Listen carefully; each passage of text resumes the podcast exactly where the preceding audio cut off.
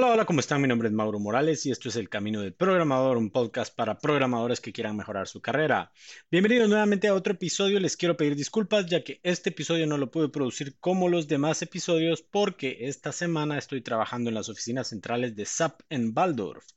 Voy a tomar esta oportunidad para contarles lo que estoy haciendo en SAP y la semana que viene retomamos nuestra serie de cómo conseguir trabajo en el extranjero. Como ya les he mencionado, actualmente estoy trabajando para SUSE en un proyecto que se llama Bosch.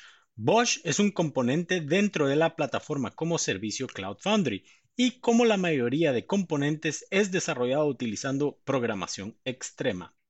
La programación extrema es una metodología ágil para desarrollar software Hoy en día, la mayoría de equipos que desarrollan software de manera ágil lo hacen con Scrum, del cual seguramente ya habrás escuchado más de algo. Sin embargo, hablaremos de ello con mayor detalle en futuros episodios. La programación extrema, como su nombre lo infiere, lleva los diferentes procesos ágiles a otro nivel. Mi intención en este episodio es que conozcas cómo la programación extrema nos ayuda a nosotros en el equipo de Bosch a desarrollar una aplicación que se utiliza en producción en todas las plataformas como servicio basadas en Cloud Foundry.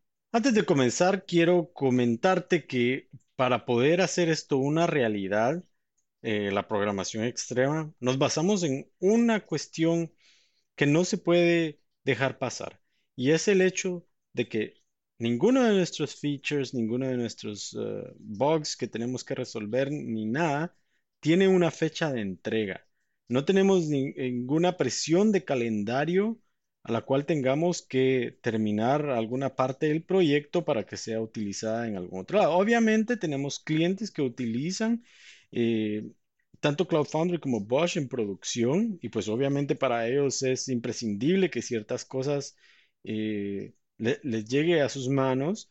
Sin embargo, ellos tienen que entender que nosotros nos tomamos el proceso, el, el tiempo, perdón, que nos tenemos que tomar de tal manera que el resultado sea el que tiene mejor calidad posible. Y al final del día, esto resulta no ser tan lento como, como uno pudiera creer. La verdad es que cuando estás haciendo programación extrema, hay un montón de aspectos de ella que pueden sonar como, ah, pues eso es una pérdida de tiempo, eso es un desperdicio de, utilizar a los programadores de esa manera, pero luego cuando te das cuenta de todas las otras cosas que no tienes que hacer, al final del día se podría decir que realmente nos movemos a la misma velocidad, ya que la calidad del producto es mayor. En fin. Entonces, partimos de esto, del hecho de que no tenemos fechas de entrega y lo único que tenemos entonces son prioridades. Las prioridades pueden cambiar de semana a semana, pero generalmente suelen estar eh, por periodos de tiempo, eh, así como si hay alguna dependencia que, necesita estar terminada para algún, eh, alguno de nuestros usuarios, pues obviamente eso es nuestra prioridad número uno y en eso es lo que más trabajamos. Entonces, ya que, ya que podemos tener un ambiente en el cual no tenemos esa presión, podemos enfocarnos específicamente en el proceso de programación extrema. Y esto empieza así. Tenemos sprints semanales, es decir, vamos a trabajar en ciclos de una semana. Vamos a planificar trabajo para una semana, vamos a pasar una semana trabajando en ello y al final de la semana vamos a hacer una recapitulación de cómo estuvo ese trabajo de esa semana. Esto empieza así, llegamos el día lunes a la oficina y tenemos una reunión en la cual hacemos una planificación. En esta reunión, nuestro eh, project manager o product owner eh, nos dice las diferentes historias o bugs nuevos que han aparecido y nos cuenta lo que él está esperando ver para resolverlo. Algo importante que hay que mencionar es que en ningún momento él nos dice cómo debemos resolverlo técnicamente. Lo único que nos pide es cómo quiere él eh, que sea el resultado, o sea, lo que él espera ver dentro del producto, uno. Y dos, pues nos da referencias técnicas a cualquier cosa que, nos que podamos necesitar a la hora de estar implementando este feature o resolviendo este bug. Tenemos eh, tres tipos de historias, le llamamos nosotros que, eh, en las que podemos manejar. Uno son features, los cuales es una implementación de para agregar funcionalidad nueva a nuestro software. El segundo son bugs, que son cosas que tenemos que resolver dentro del software. Y el tercero son chores, que es eh, cosas en las que tenemos que, trabajar, que no son ni, features ni bugs, pero se tienen que hacer, ¿no? Por ejemplo, actualizar algún servidor o algo así sería el caso perfecto para, para un chore. En el caso de los, de los uh, features, los medimos. Decimos, una vez ya hemos platicado de él y sabemos lo que hay que hacer, ya todas las personas que están en el equipo han preguntado las diferentes dudas que pudieran tener sobre esta, sobre esta feature entonces hacemos lo que es un planning poker, se le llama, en el cual decidimos qué tanto esfuerzo requiere esa feature. Diferentes equipos manejan diferentes números. Nosotros eh, le ponemos eh, un valor que nosotros creemos que va a llevar de complejidad. Y esto nos ayuda a que con el tiempo la aplicación que utilizamos para llevar todas nuestras historias nos da un estimado de más o menos cuánto se puede esperar que nos tardemos en, desarrollar algún feature. La aplicación que utilizamos se llama Pivotal Tracker. La pueden encontrar en pivotaltracker.com. Así que una vez terminamos esta reunión de aproximadamente una hora, ya habemos agregado todas las diferentes cosas en las que vamos a, trabajar en un futuro, pues pasamos a hacer, a seleccionar parejas. Y déjenme explicarles qué es esto porque puede sonar un poco, un poco raro. Pero lo que está sucediendo es que nosotros todo lo que trabajamos lo trabajamos en pareja. Nos sentamos dos programadores a desarrollar el código las ocho horas del día. No importa si estamos escribiendo código, si estamos eh, viendo documentación, si estamos tomando decisiones sobre la arquitectura, lo hacemos en pareja. Dos personas viendo todo de tal manera que la expectativa de la calidad sea la más alta posible. No van a haber pequeños errores de alguna falta de ortografía y, no se nos van a pasar cosas pequeñas. obviamente siempre van a haber bugs, no es posible escribir código sin bugs, pero eh, reducimos de entrada en esa primera, en ese primer ciclo, llamémoslo así, reducimos de una vez un montón de los errores tontos que hay, así como, hoy se me olvidó poner un punto y coma aquí o algo así, ¿verdad? Ese es el primer paso. Entonces, después de que eh, ya decidimos quiénes van a ser, quién va a ser pareja de quién y en qué tema van a trabajar, porque ya tenemos las, las prioridades que nos ha dado el Project Manager también. Entonces ya pasamos a, a ir a nuestros lugares, cada quien compartimos una computadora, pero la tenemos con dos monitores, dos teclados y dos mouse, de tal manera que cualquiera de las dos personas pueda trabajar, ver todo delante de sí, esté cómodo, tenga su asiento, no tiene que estar uno encima del otro, por así decirlo. Tenemos la libertad en cualquier momento de, por ejemplo, si a mí me gusta otro teclado y no el que normalmente se, se utiliza, ya sea por el idioma o porque quiero algo ergonómico, cualquier cosa, pues ya también puedo traer mi, teclado personal. Eh, y, eso también hay, que mencionar, lo que las cosas personales en un equipo que hace programación extrema no, no se dan muy seguido, ya que las máquinas no son la máquina de, tal persona, no, no hay una máquina de Mauro en la que trabajemos, sino que son diferentes estaciones de trabajo del equipo y me puede tocar trabajar en la máquina A, en la máquina B y al final del día no importa, porque todos compartimos todo. Esto ayuda de tal manera de que en ningún momento dejas eh, código que no has eh, hecho un commit y lo has subido al repositorio, porque sabes que no estás seguro en qué máquina vas a trabajar al día siguiente. Entonces tienes que dejar todo terminado, incluso, ah, incluso en el caso de que pues no terminaste y quieres solo salvar el estado, pues lo haces eh, haciendo un commit temporal y lo subes a, a, una rama o un branch que no sea el master o el de development, sino que sea una work in progress, ¿no? Entonces, como les mencionaba, hacemos esto durante todo el día, lo hacemos cuando estamos escribiendo código, lo hacemos utilizando eh, pruebas automatizadas, ¿verdad? Test Driven Development. Así que primero, uno de los dos escribe un test y dice, mm, cuando corro esto, mis expectativas son que esto, esto y esto pase. Y entonces ya la otra persona se encarga de escribir la implementación. Y una vez la implementación llega a estar verde, esa persona que ya la logró poner en verde eh, ahora le toca a él escribir el test de la siguiente etapa que, se tiene que desarrollar. Escribe él el test y entonces le toca a la otra persona hacer la implementación, de tal manera de que eh, los dos están haciendo la misma cantidad de tests y la misma cantidad de implementación. Esto es muy bueno porque también, nuevamente, aquí eh, nos enfocamos en la calidad del producto, tratamos de tener la mayor cobertura posible de tests y una vez eh, los diferentes tests pasan y estamos satisfechos con la implementación del feature o, del, o, de haber arreglado el bug que estamos trabajando, pues esto se, se sube a un servidor donde está sucediendo la integración continua. En este caso se van a correr todos los tests relacionados a este proyecto y también si hubiera alguna dependencia a otros proyectos, esta va a correr en, este servidor de tal manera que nosotros vamos a poder ver eh, el resultado que nos da el servidor de integración continua y eh, si todo está en verde, este código prácticamente inmediatamente se puede eh, pasar a producción. La única diferencia, obviamente, es que en algún eh, momento, ya si lo tenemos en producción, el product manager obviamente va a decidir si era lo que él deseaba o no. Si hay algún cambio, nos lo va a pedir como, ya sea va a reabrir esa historia o pues nos los va a pedir en una historia nueva si no tenía eh, mucho que ver con la historia anterior, ¿verdad?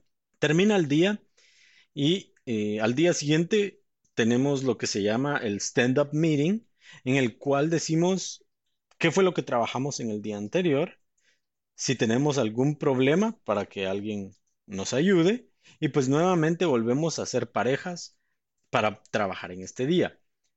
Algo importante que hay que denotar es que tratamos de rotar esas parejas, no, no tratamos de quedarnos siempre con la misma pareja de tal manera que el conocimiento del proyecto se distribuya a través de todos los integrantes del equipo.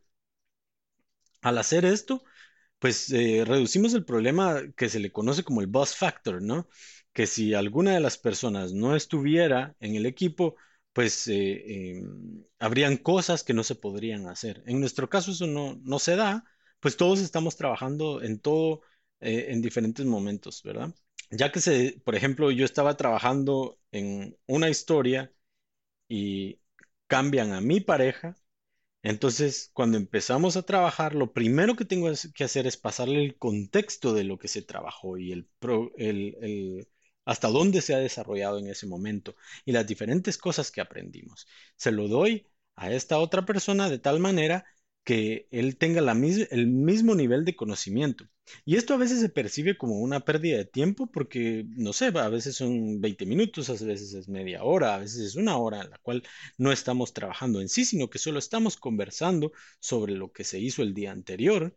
Pues como les digo, esto, esto se puede percibir como una pérdida de tiempo, pero es todo lo contrario, ya que estamos distribuyendo el conocimiento y como les decía, yo me puedo ir tranquilamente al día siguiente de vacaciones que ya yo le pasé el conocimiento a esta otra persona y no necesito estar ahí presente para, para que puedan seguir en el equipo. Y pues obviamente una vez terminamos de pasarle el contexto a la otra persona, pues seguimos trabajando como, como se los mencionaba el día anterior, haciendo test driven development, pasando todo al servidor de, integración continua, dándoselo al project manager para que lo acepte y pues al final ya está eh, entregado el, el proyecto, ¿verdad? o la diferente historia o, el, bug que había que resolverse, ¿verdad? Una de las ventajas es que tenemos al project manager como parte del equipo, es decir, él no está desarrollando en ningún momento, pero lo tenemos en, la, misma oficina sentado. Y esto nos permite que le podamos hacer preguntas en cualquier momento y que no se pierda mucho tiempo en conversaciones a través de, de correos electrónicos o de chat o lo que sea, sino que inmediatamente al nosotros tener una duda, le preguntamos, él nos la resuelve, lo agregamos a la historia y pues podemos seguir, seguir trabajando. Esto es una de las cosas que eh, más nos permite eh, resolver problemas de manera rápida, sin tener que esperar y luego darnos cuenta cuando él esté aceptando las historias de que hubo un problema o hay algo que no está interesado. Y bueno, pues cuando termina eh, la semana, en el día viernes, tenemos una reunión de retrospec- retrospectiva en la cual hablamos de cómo estuvo la semana, qué cosas eh, fueron buenas, qué cosas fueron malas y qué cosas no fueron ni buenas ni malas, pero tal vez vale la pena platicarlas. Esta, esta reunión de retrospectiva sirve para dos cosas. Uno, lo principal es para aprender del mismo proceso que se está utilizando, qué cosas se pueden mejorar, qué cosas eh, podemos cambiar de tal manera que nos vayan a ser más eficientes, más productivos, eh, a sentirnos más a, gusto dentro del equipo, aprender lo que podamos en la manera en cómo trabajamos y mejorarlo. Y la otra cosa para la que sirve, pienso yo, es que nos permite también sacar un poco de, de nuestro estado de ánimo. Si hay cosas que nos están molestando directamente, yo soy de la idea que no es bueno tragárselas y luego ya cuando se acumuló mucho estalla la gente, sino que permite decir las cosas inmediatamente cada semana, de tal manera que se discutan dentro del equipo. Y, y pues también las cosas buenas para que motiven al, al equipo. Así que hablamos de las, como les mencionaba, las cosas positivas y estas mayormente pues sirven para motivar al equipo, pienso yo. Las cosas de las que son un problema y de estas tratamos inmediatamente de crear eh, una tarjeta nueva en la cual eh, decidimos si se puede hacer algo o no al respecto. Por ejemplo, si tenemos algún problema con que no hay suficiente, no hay suficientes máquinas para trabajar, la resolución podría ser abrir un ticket para pedir una máquina nueva, por ejemplo. De esta manera, pues, para la siguiente semana chequeamos que esas actividades hayan sido resueltas de tal manera que ese problema no se tenga que dar en la medida de lo posible. Obviamente, no siempre se pueden resolver todos los problemas.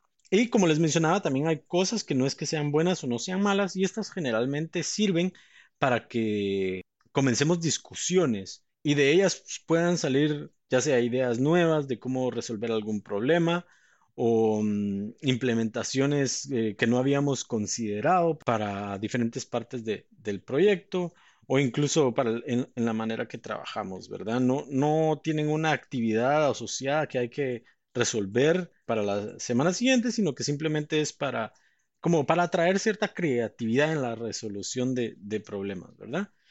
En fin, eh, eso es básicamente cómo se ve una semana y mm, realmente es algo bastante productivo, ya que al estar sentado con otra persona te hace enfocarte más en lo que estás haciendo. No puedes fácilmente saltar al Facebook, no puedes fácilmente saltar a tu celular, lo cual obviamente puede ser estresante para algunas personas.